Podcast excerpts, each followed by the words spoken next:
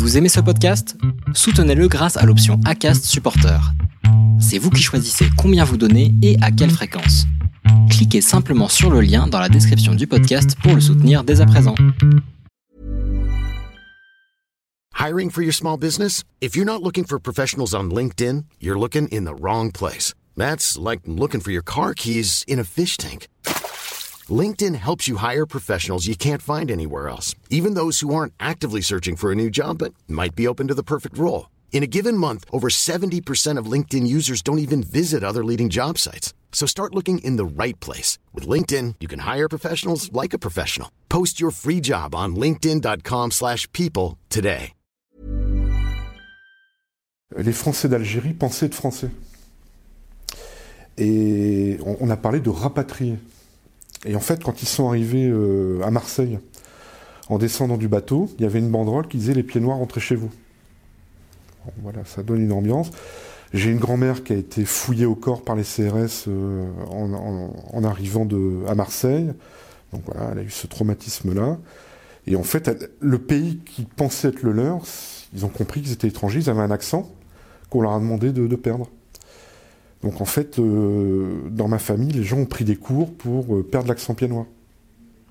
Voilà. Et donc c'était des étrangers. Vous vous apprêtez à écouter la première partie d'un podcast des déviations. Notre média raconte les histoires de celles et ceux qui ont changé de vie. Pour nous suivre et ne rien manquer de nos actualités, nous vous donnons rendez-vous sur notre site et nos réseaux sociaux. Abonnez-vous à notre chaîne YouTube et suivez nos podcasts sur Acast et autres plateformes de streaming. Tout de suite, un nouveau portrait, une nouvelle histoire, une nouvelle déviation. Nicolas Pommiès, 52 ans. J'ai été ouvrier dans l'imprimerie, euh, cadre en logistique et maintenant je suis dirigeant mutualiste. Est-ce que tu peux me parler de, de ton enfance et me dire euh, quel enfant euh, tu étais? Alors j'ai été un enfant de déraciné, toujours, c'est-à-dire un enfant de province. C'est-à-dire que moi je suis né à Soissons par hasard parce que mes parents venaient d'Algérie. Euh, donc Soissons, j'en ai un, je suis trop petit pour m'en souvenir. Euh, enfin, j'allais en vacances chez mes grands-parents à Soissons, mais autrement, on a vécu avec mes parents à Angoulême. Euh, là, c'est des bons moments que j'ai que j'ai passés. On était dans la banlieue d'Angoulême avec une petite maison. Euh, voilà, Angoulême, c'était une ville sympathique. Par contre, j'étais un enfant plutôt seul parce que euh, j'avais pas de frères, euh, ma famille, mes cousins étaient loin. Euh, et au début, je, voilà, je pense que ce qui, ce qui était marquant, c'est que j'étais un enfant seul, donc je, qui développait beaucoup son imaginaire. C'est-à-dire que je jouais seul. Et, et, et, en fait, je suis sorti de cette solitude par le sport. Et j'ai fait toute une, toute une série de sports pour jusqu'à tomber sur le sport qui me correspondait, qui est le rugby. Et là, j'ai fait beaucoup de rugby à Angoulême. Euh, en fait, on est dans Angoulême, c'est la ville, euh, c'est la limite entre le, la Languedoc et la Languedoc. Donc, il euh, y, y, a ces deux cultures du football et du rugby. Et moi, je suis tombé dans le rugby. Ça tombait plutôt bien par rapport à ma carrure. Voilà. Et donc, euh, à Angoulême, en fait, je me suis passionné pour le rugby, la bande dessinée aussi, parce qu'il y avait le, le, festival de la bande dessinée. Et hum, donc une enfance, euh, on va dire classique. Hein, euh, on parlait pas de périurbain à l'époque, mais euh, bah, j'allais dans les bois, on faisait des cabanes, on jouait comme ça à ce moment-là. Quel âge t'avais quand tes parents décident de partir en Algérie? Ah non, là, ils sont pas partis, ils sont revenus. Mon père était jeune, il avait 14 ans, il, a, il avait deux frères qui ont été impliqués dans la guerre d'Algérie. Euh, dans, les deux camps d'ailleurs, mais mon père était trop petit et lui a souffert de la guerre. C'est-à-dire qu'il a, il a souffert des bombardements, euh, des morts, euh, des attentats, et il était euh, traumatisé. Hein. C'est-à-dire qu'il a, il, en a, il, a, il a traversé la Méditerranée avec des traumatismes, ça c'est clair. Et ça que j'ai subi, moi, ça que j'ai senti, euh, j'ai vécu dans ce, dans ce drame. Bon, ma mère non, ma mère avait pas ce pas ces problèmes-là. Ma mère était issue d'une famille aussi de l'Empire français. Hein. C'est-à-dire que j'ai une grand-mère qui est née à, Madagascar. une autre qui était à La Réunion, enfin une, arrière-grand-mère à La Réunion. J'ai des, arrière-grands-pères qui étaient au Maroc, en Guyane, enfin. donc moi je suis issu d'une famille qui a toujours tout perdu. qu'on n'était jamais enraciné puisqu'on se faisait virer de partout. Et puis quand on avait construit quelque chose, ça, brûlait. Voilà. Et, voilà. Donc, et donc je pense que ça crée un style d'état d'esprit. D'accord. Bon, toi, tu l'as pas vécu, mais euh, comment s'est passée l'intégration de ton garde petit quand tu étais enfant pour tes parents en France? Ah ben en fait, euh, alors on va parler des, pieds noirs. Euh, enfin, les, Français d'Algérie pensaient être Français. Et on, a parlé de rapatrier. Et en fait, quand ils sont arrivés à Marseille, en descendant du bateau, il y avait une banderole qui disait les pieds noirs rentrez chez vous. voilà, ça donne une ambiance. J'ai une grand-mère qui a été fouillée au corps par les CRS euh, en, arrivant à Marseille. Donc voilà, elle a eu ce traumatisme-là. Et en fait, le pays qui pensait être le leur, ils ont compris qu'ils étaient étrangers, ils avaient un accent qu'on leur a demandé de, perdre. Donc en fait, euh, dans ma famille, les gens ont pris des cours pour euh, perdre l'accent pianois. Voilà. Et donc c'était des étrangers. Tes parents ont tout perdu en Algérie, ils ont perdu leur accent quel mode de vie ils avaient en France? Ils sont arrivés dans quelles conditions? Bon, Au début, c'était pas évident. Mais enfin, après, il y a la solidarité qui s'est mise en place et ils ont trouvé du, travail. Euh, moi, j'ai vécu comme un Méditerranéen. Euh, enfin, j'étais élevé comme un Méditerranéen. J'ai toute la culture pied noir, euh, alors que j'ai jamais mis les pieds en Algérie. Donc, j'ai été dans cette ambiance. Enrico Macias, le flamenco, la langue arabe, l'espagnol voilà, enfin, mais euh, déracinés. Euh, et comment ils se sont reconstruits? Donc quel métier ils ont exercé? Qu'est-ce qu'ils ont fait? Alors mes, mes, deux parents euh, ont travaillé dans, ils se sont rencontrés dans, dans l'emballage, dans le, des usines de, de fabrication de, d'emballage en carton. Voilà, ils se sont, ils se sont rencontrés comme ça. Et euh, hier, tu me disais que intellectuellement, ils avaient quand même, euh, ils avaient un certain niveau intellectuel. Qu'est-ce qu'ils t'ont transmis euh, tes parents? Alors, un niveau intellectuel, c'est peut-être présomptueux de, de, le dire, mais une culture. C'est-à-dire que il y avait la culture du livre chez moi. C'est-à-dire que ma mère m'a fait beaucoup lire quand j'étais petit, énormément. Il y avait la culture de l'histoire de France. C'est-à-dire que moi, j'ai énormément lu de, de livres d'histoire. Euh, j'ai une, ma famille, enfin j'ai une grande tante qui m'a amené euh, visiter les châteaux. Euh, voilà, donc j'étais passionné d'histoire, je pense, grâce à ce, cet environnement.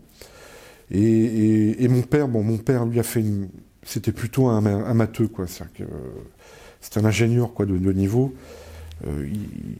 Donc il a fait une école de commerce, une grande école. Il ensuite, il a, il est devenu cadre dans les dans les entreprises d'emballage jusqu'à devenir chef d'entreprise. Il, montait des usines. Et ma mère, c'est pareil, elle, bon, ils avaient un niveau équivalent, hein, culturel. Bon voilà, j'ai été baigné, euh, baigné dans ce cadre-là. Donc depuis tout petit, euh, tu as été bercé dans les deux milieux à la fois bon, intellectuel, mais aussi manuel avec cette usine euh, d'emballage. Moi, mon père, il m'a amené dans les foires, enfin foires, les, euh, les, salons d'exposition techniques. Il était abonné à Sciences et Vie et il m'expliquait les lasers, euh, l'informatique, toutes les technologies qui sortaient. Voilà. il m'a donné ce goût-là parce que je euh, et la, curiosité et l'envie de m'intéresser. Moi, je suis toujours abonné à des revues scientifiques d'ailleurs. Enfin, et il, prenait le temps de m'expliquer les, voilà les, réalisations. le... C'était aussi un manuel. Euh, il avait toujours un cutter sur lui, il coupait des, il coupait des, cartons. Euh, quand j'étais petit, j'étais abonné à Pif Gadget. Mais euh, Pif Gadget, en fait, moi, je n'ai jamais fait les gadgets. Je suis un traumatisé de Pif Gadget, c'est mon père qui les faisait. Et puis alors après, il est transformé, il en faisait d'autres objets. Enfin, il avait, il, était surprenant. Hein. Il était assez génial. Voilà, effectivement, il y avait ce côté manuel. Bon, par contre, il, bricolait pas du tout. Il m'a jamais appris à tenir un marteau Winkley. Par contre, il faisait voilà, des, choses très précises. Je l'ai même vu faire euh, des, films, commerciaux, où c'est lui qui faisait les montages, etc. Il était toujours très précis. Euh, par exemple, quand j'ai appris l'anglais, comme tout le monde, euh, j'ai essayé d'apprendre l'anglais au collège. Avec mon, père, avec mon père, ça prenait des proportions euh, terribles, c'est-à-dire qu'il faisait des montages sonores, euh, des enregistrements dans les, dans les, les travaux qu'on avait à faire en cours pour, pour m'aider. quoi. C'était toujours, d'ailleurs, ça, devenait toujours très compliqué avec lui. Mais bon, voilà, il, aimait ce côté technique. Quel rapport tu avais à l'école? Bah, L'école, en fait, alors j'aimais bien l'école à à Saint-Iriex, à côté d'Angoulême, c'était l'école communale à l'ancienne, c'était plutôt sympa. Par contre, euh, euh, allons savoir pourquoi. Enfin, moi, je suis, je suis un traumatisé. Euh, j'en parle de traumatisme. Traumatisé des mathématiques. Donc, j'étais pas bon en maths. Alors, les devoirs de maths à l'école, c'était pénible. Et je préférais tout ce qui était littéraire, histoire. Donc, à l'école, à la fois, j'étais super intéressé par les rédactions, les, devoirs d'écriture, mais les mathématiques, pas du tout.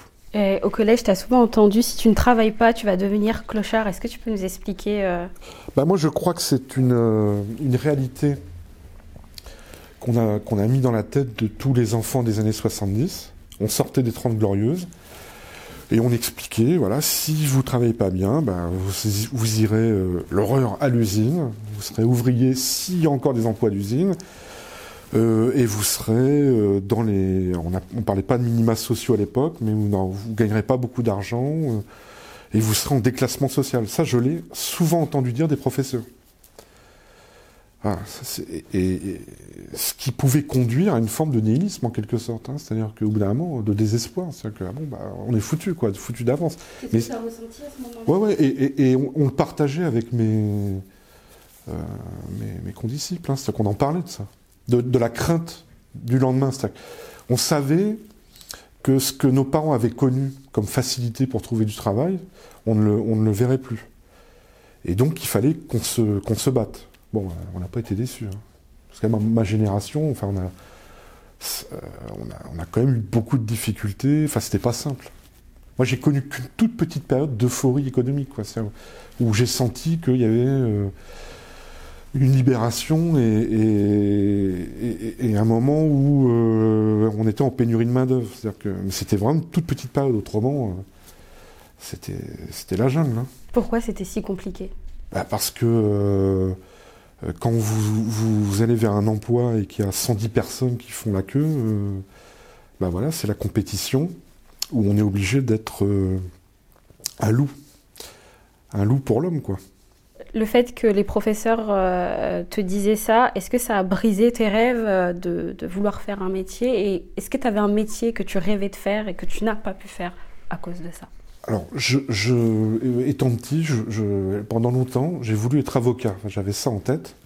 Donc je traînais ça, cette, cette envie. Mais c'est pas, euh, pas la, la dureté de, concrète qui m'a fait abandonner ça. C'est que Bon, moi, à 18 ans, je suis parti, j'ai pris mon autonomie et j'ai travaillé. C'est-à-dire qu'à 18 ans, le jour de mon anniversaire, bon, voilà, je, j'ai pris un logement, euh, moi qui une personne, et, j'ai fait tout un tas de, petits boulots pour avoir de l'argent. Et j'ai pas pu concilier, moi, les études, parce que j'étais inscrit en droit. J'ai fait une journée, et, mais j'ai pas, pas réussi à concilier. Euh, donc, euh, euh, voilà, bah, je suis parti comme ça pendant. j'ai fait tous les petits boulots. alors, j'ai lavé les, les encriers dans, dans, des imprimeries. j'ai porté des sacs de sable, du ciment, des, des carrelages dans les chantiers. J'ai été convoyeur de fond, vigile, enfin bon, j'ai fait plein de choses. en intérim, enfin des, des, petits boulots quoi. Euh, j'ai fait les 3-8 en usine euh, d'automobile. Là, là, ça m'a quand même, ça m'a quand même fait réfléchir parce que c'est vraiment spécial. Comment tu as vécu déjà cette période et euh, comment on, se sort de ça? Qu'est-ce qu'on qu'est-ce qu'on ressent? Bon là j'étais un peu j'étais un peu fou, hein, c'est-à-dire que je réfléchissais pas vraiment à l'avenir, c'est-à-dire que là je, je vivais au jour le jour. Donc je travaillais, je gagnais de l'argent, euh, je vivais euh, avec une femme. On était dans, dans une sorte de roue euh, sans, sans, trop réfléchir, sans essayer de bâtir quoi que ce soit. Et en fait, c'est l'armée qui m'a appelé. C'était dur, ça doit être compliqué d'enchaîner énormément de, boulot. Enfin, vous avez cité des, métiers qui ne sont pas faciles à, assumer au quotidien. Oui, mais enfin, ça me, je me, me posais pas de questions. J'aurais peut-être dû m'en poser plus, mais je me posais pas de questions. En fait, j'avais vraiment, euh, là, pour le coup, pas l'espoir de réussir. C'est-à-dire que je pensais vraiment être perdu pour la cause. Hein. C'est-à-dire que, voilà. Donc, je fais les petits boulots, c'est comme ça. J'avais que le bac. Et moi, je me souviens, quand j'ai fait la queue pour euh, rentrer dans une usine qui est fermée maintenant, qui était l'usine euh, Aulnay, une énorme usine Aulnay, pour, pour faire des portes. Moi, j'étais sur les portières de, de voitures. Le recruteur m'a dit Mais qu'est-ce que vous faites ici avec le bac j'ai dit, bah, donnez-moi autre chose. Ben non, avec le bac, euh, on est trop pour. Euh, on surprenait les recruteurs d'une usine, mais on n'avait pas assez pour faire autre chose. le bac, ça sert à rien tout seul. Donc j'étais parti voilà, dans, dans, dans, cette spirale. Je m'amusais un petit peu. Moi, j'ai fait des préparations militaires parachutistes, parce que j'aimais bien sauter en parachute. Une pour voir euh, ce que ça donnait. Et puis, comme ça m'a plu, et, que je me comportais bien, disons, ils m'ont demandé de venir comme aide-moniteur. Et donc j'ai, sauté en parachute plusieurs fois. Voilà, ça, a rythmé mes années comme ça. Et puis l'armée, euh, l'armée, donc j'étais dans un régiment parachutiste. Ça m'a cadré. ça m'a remis les idées en place. Euh, donc je suis resté deux ans à l'armée et j'ai fait de l'outre-mer, hein, ce, qu'on, appelle. Euh, bah, donc j'ai connu un peu la guerre, quoi. Et bon, voilà, ça. On, réapprend la vie, on voit les choses euh, concrètement. Et donc, en sortant de l'armée, euh, bah, toujours pareil, que le bac, euh, un diplôme militaire, parce que j'étais infirmier, parachutiste. Bah, j'ai travaillé à l'usine. T'es resté combien de temps à peu près à l'armée? Deux, ans. L'armée, moi je suis un défenseur du service militaire, bon, qui a malheureusement disparu. Déjà c'était un creuset c'est que ça, ça faisait des Français, c'est-à-dire des gens de toutes les conditions sociales, même s'il y en a qui arrivaient à, échapper à l'armée hein, de différentes manières, mais on mélangeait des gens de partout. Et, euh, et, ça donnait un cadre, ça remettait les idées en place, surtout pour un garçon un peu agité. Voilà, donc l'armée pour moi c'était très intéressant. Moi, le rapport que j'avais avec l'armée, c'est euh, je suis aussi issu d'une famille de militaires, c'est-à-dire que euh, du côté de, de, ma mère, mon grand-père était militaire de, carrière. Il a fait la guerre, c'est-à-dire qu'il a été au Maroc en 1925, ensuite il a fait la guerre contre les Allemands, voilà, donc j'avais aussi ça euh, dans, mon environnement familial, euh, le rapport à, l'armée. Après, j'y suis resté deux ans, que deux ans. Pourquoi Que deux ans? J'étais dans un régiment parachutiste assez cool, qui faisait de la logistique, quoi. Et, et, en, et, je suis allé voir la Légion pensant que ce serait, euh, ce serait plus dynamique. Enfin, voilà. Et puis là, j'ai compris qu'au niveau sportif, je n'arriverais pas à suivre. ça a été la fin de ma carrière militaire. Ok, donc après l'armée, tu es parti en usine, pourquoi? Alors après l'armée, j'ai tout de suite euh, travaillé à l'usine, puisque quelqu'un de ma famille m'a trouvé cet emploi. Voilà. Et pour pas traîner, pour pas être dans les difficultés matérielles, j'ai commencé à l'usine tout de suite. Donc là, à l'usine, bah, j'ai une usine d'emballage en Normandie. Euh, j'ai commencé à la base. Et donc la base, c'était que j'étais euh, au cul d'une machine à recevoir des paquets de carton et à les empiler sur des palettes. Euh, et petit à petit, en fait, je suis monté dans la hiérarchie ouvrière, c'est-à-dire que bah, du cul de la machine, j'ai réussi à être au milieu de la machine, c'est-à-dire à aider le conducteur de la machine à installer euh, les éléments pour, euh, pour la faire tourner, jusqu'à devenir euh, le chef d'une machine et, apprendre la conduite de plusieurs machines. Donc c'était des, des machines de découpe et d'impression d'emballage.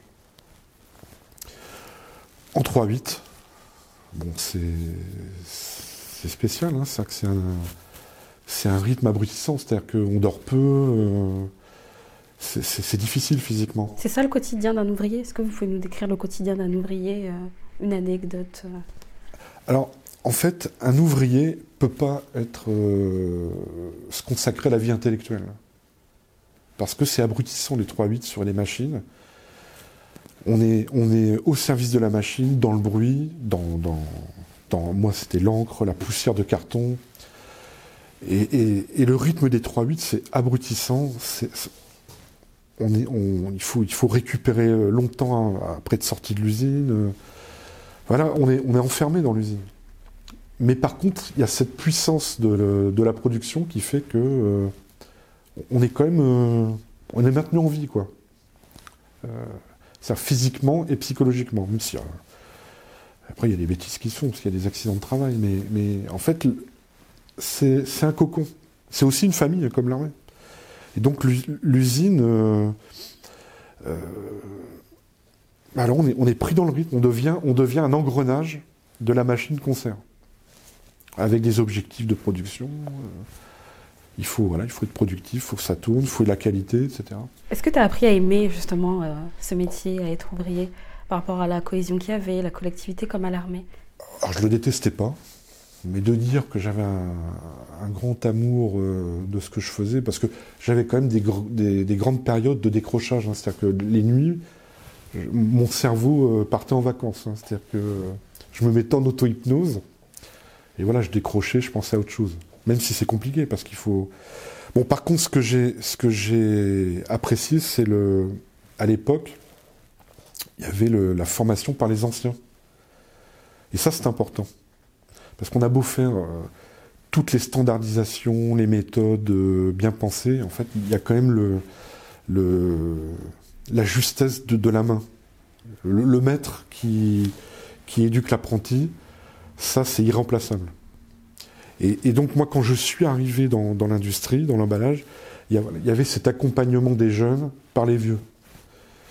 Et, donc il y avait une transmission du savoir-faire. Je ne suis pas certain à l'heure actuelle qu'il y ait encore, euh, puisqu'on vire les vieux, ça, coûte, trop cher, mais on, a perdu ça.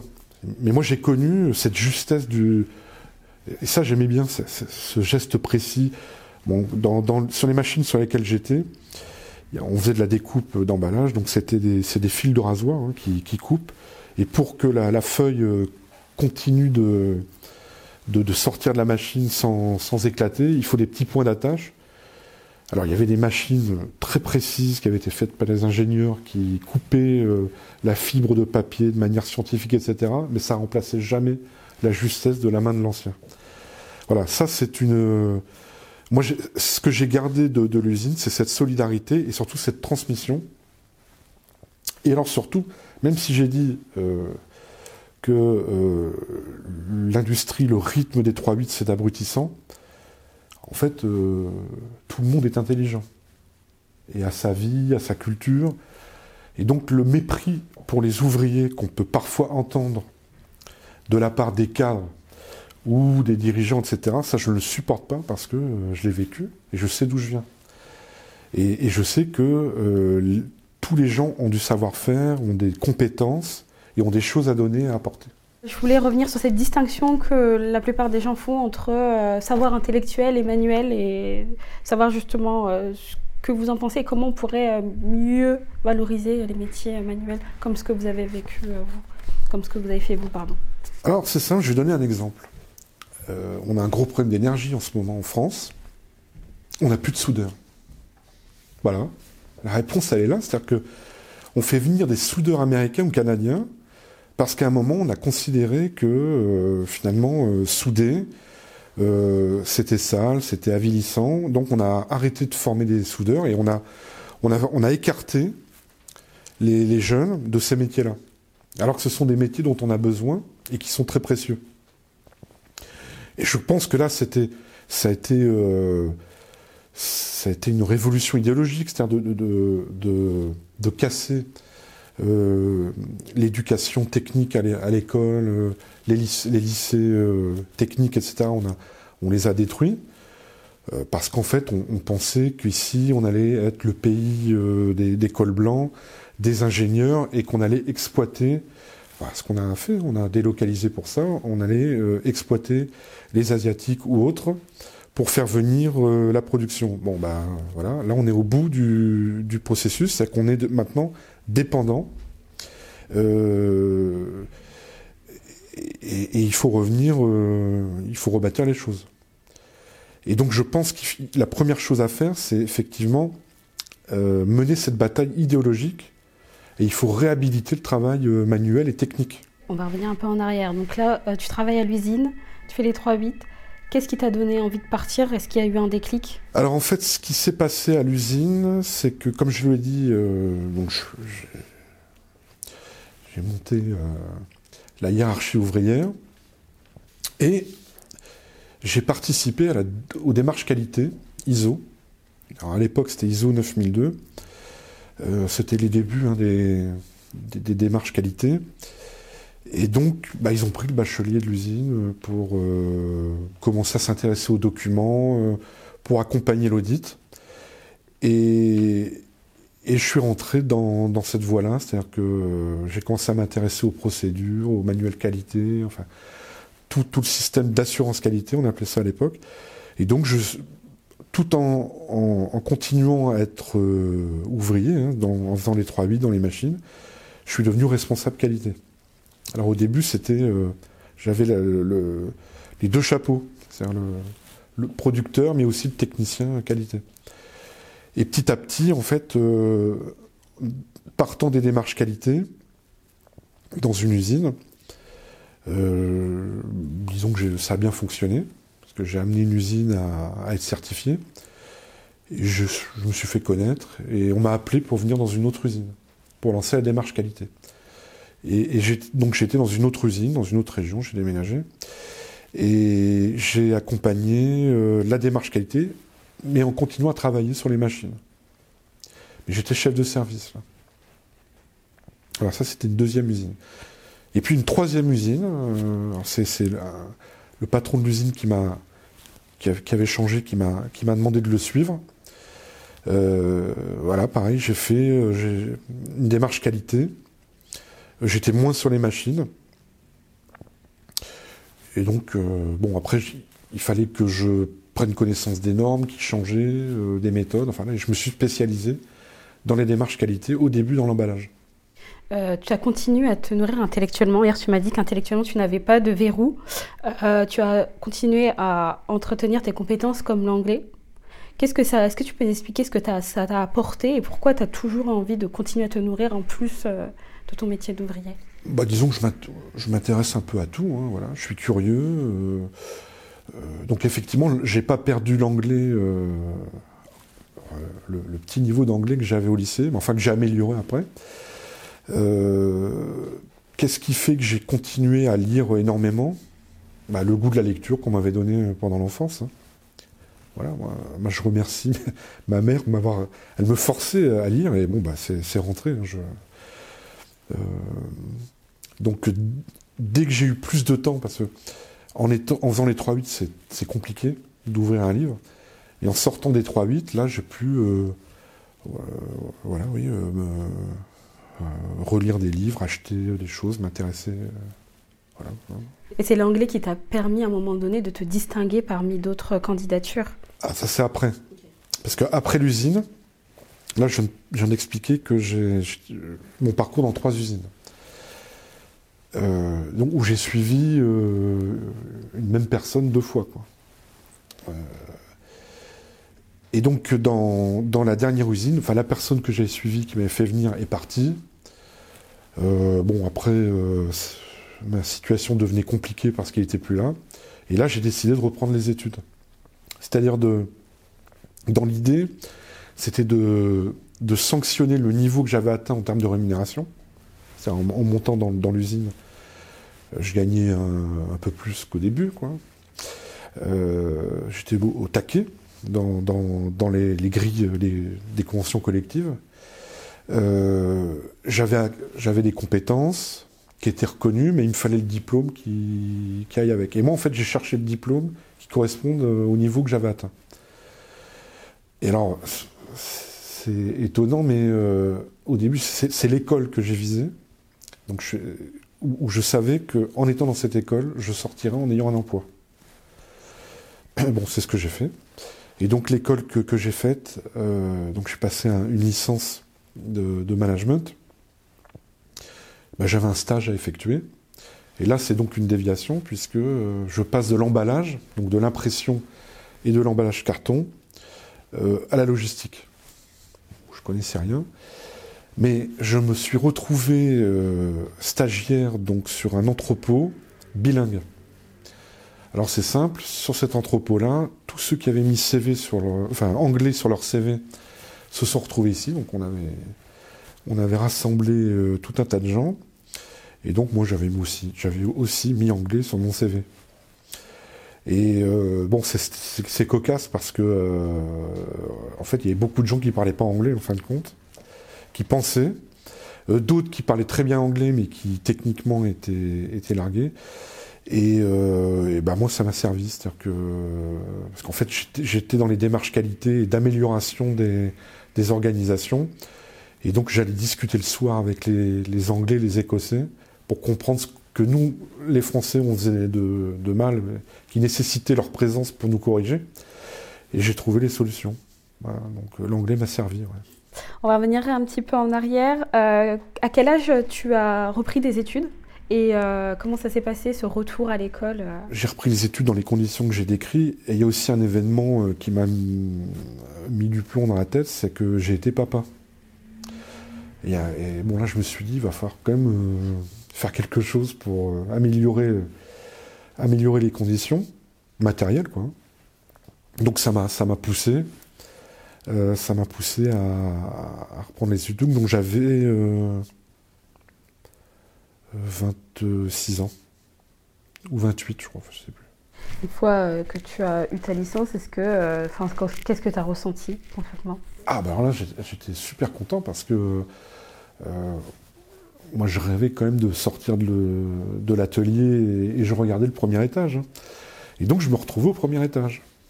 Et alors, en plus, je me suis retrouvé. Alors, au début, j'étais sur un entrepôt, mais euh, après, je suis, arrivé au niveau d'une direction régionale, d'une grosse entreprise de logistique, où on était trois. Il y avait le directeur régional, le contrôleur de gestion régional et moi.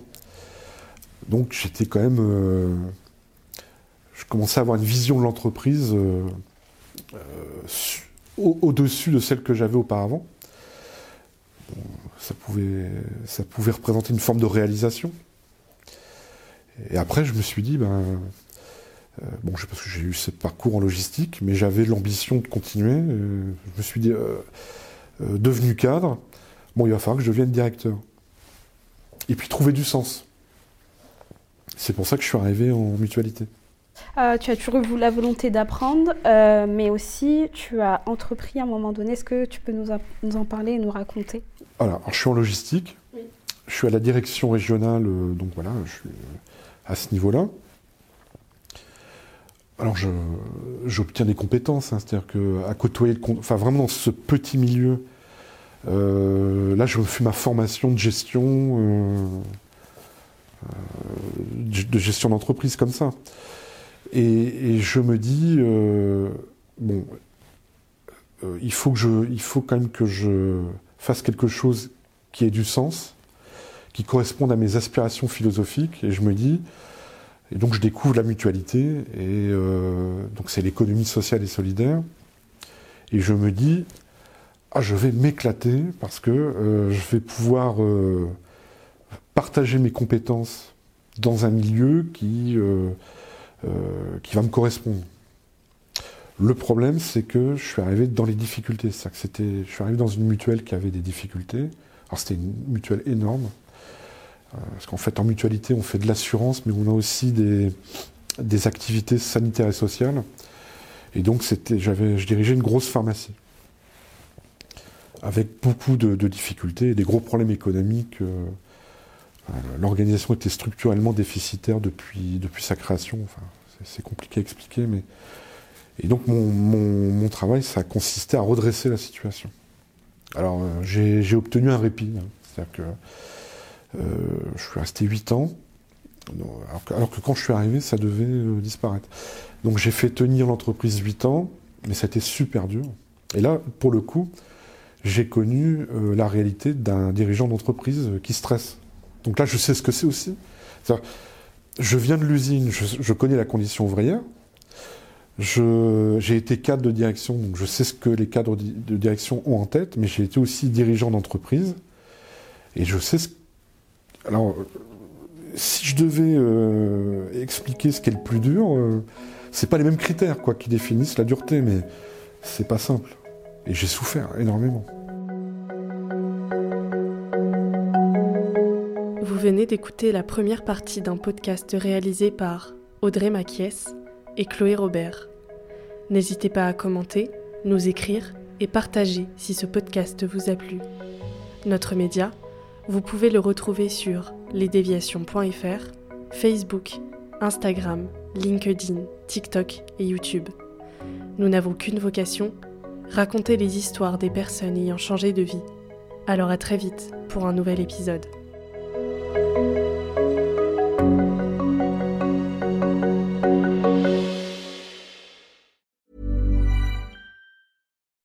When you make decisions for your company, you look for the no-brainers. If you have a lot of mailing to do, stamps.com is the ultimate no-brainer. Use the stamps.com mobile app to mail everything you need to keep your business running with up to 89% off USPS and UPS. Make the same no-brainer decision as over 1 million other businesses with stamps.com. Use code PROGRAM for a special offer. That's stamps.com, code PROGRAM.